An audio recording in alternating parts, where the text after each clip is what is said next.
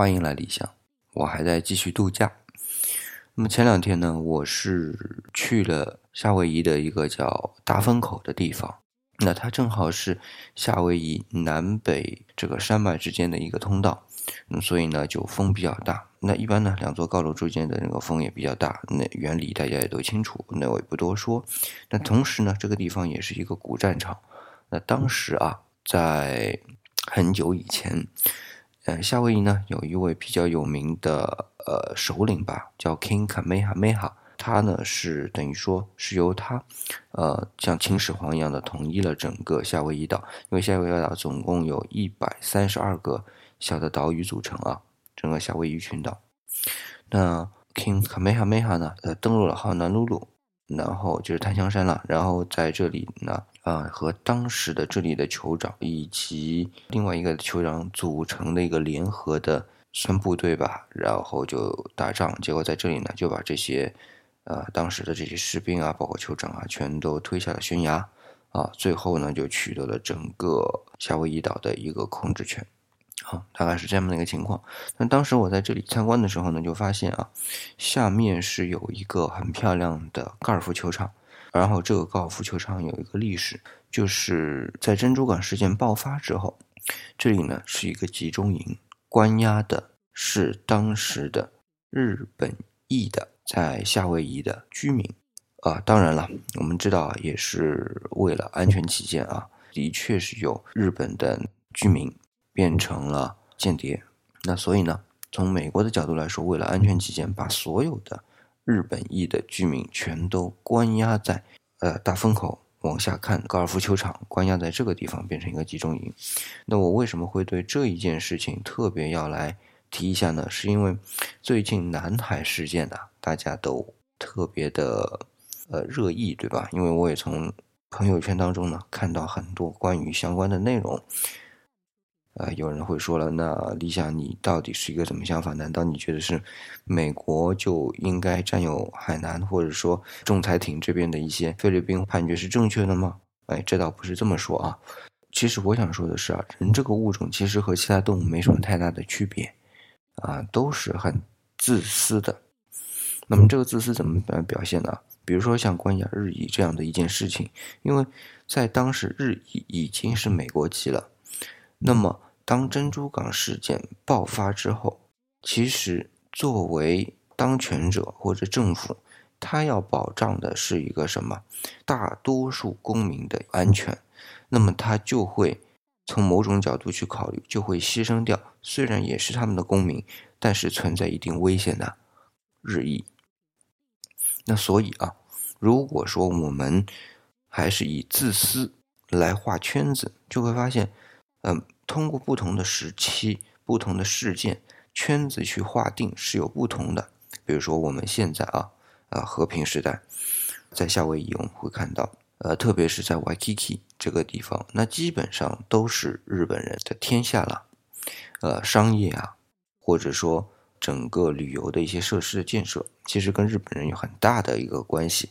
那当然，对于美国人来说，日裔是很重要的一个民族。那肯定是把它画在自己的一个圈子里边的，自己人的一个圈子。那么当对外保护美国人的时候，那包括日裔，同时我相信也会包括，比如说像韩裔啊，我们中国的华裔啊，或者说呃印度裔啊，呃犹太人呐，这么一圈都没问题。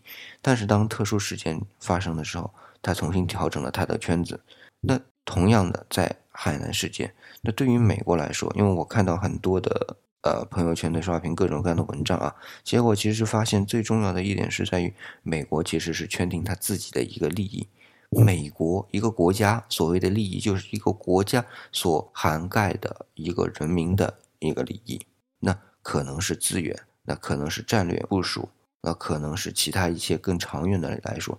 对于某一个美国的个人来说，不在乎这些，而对于一个政府，他考虑到群体的。共同利益的时候，他就会想办法圈定自己的这些人，然后基于这些人的群体的利益出发，来控制某些东西。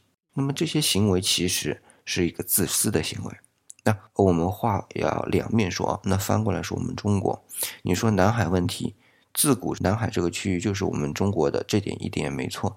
但是我们为什么要去不断的去争取这样的利益呢？也是站在我们整体这个中华民族哎这样的一个角度来说。你比如说这次我们台湾同胞也会参与这样的一个呃积极争取南海主权的一个问题上面去，为什么？就是因为当这个事件发生的时候，我们自己人画的这个圈子定义又不一样了。其实这件事件本身来说，还是能看得到人性这个点。就是当每一个人站在自己的角度去考虑问题，其实都无可厚非，每一个人都是。